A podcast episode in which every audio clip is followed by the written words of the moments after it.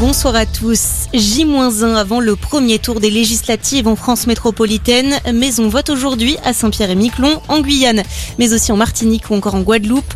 Le premier tour des législatives a commencé pour une partie des habitants d'outre-mer. Les bureaux de vote vont également ouvrir ce soir en Nouvelle-Calédonie et à Wallis et Futuna. À La Réunion et à Mayotte, ce sera demain matin avec un peu d'avance sur la métropole.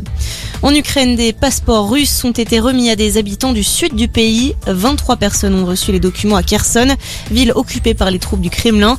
Une première cérémonie officielle a eu lieu aujourd'hui après la signature fin mai d'un décret par Vladimir Poutine. Il permet une procédure simplifiée pour attribuer la citoyenneté russe aux Ukrainiens. De son côté, Kiev dénonce une violation flagrante de son intégrité territoriale. De son côté, Ursula von der Leyen a promis une réponse la semaine prochaine à Volodymyr Zelensky. La présidente de la Commission européenne en déplacement à Kiev aujourd'hui.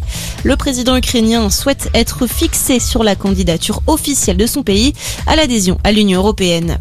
La vague de chaleur la plus précoce jamais observée en France, c'est ce qui nous attend la semaine prochaine selon l'ingénieur prévisionniste de Météo France Gaëtan M. Sur Twitter, il alerte aujourd'hui sur les températures exceptionnellement élevées qui devraient être enregistrées à partir de mercredi.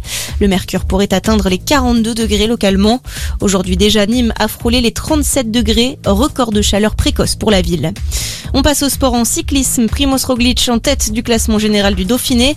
Le Slovène récupère le maillot jaune malgré sa deuxième place à l'arrivée de la septième étape de la course aujourd'hui. C'est l'Espagnol Carlos Verona qui s'est imposé en réalisant les 135 km entre Saint-Chaffré et Vaujany avec 13 secondes d'avance sur le maillot jaune. Et puis on termine avec le rugby.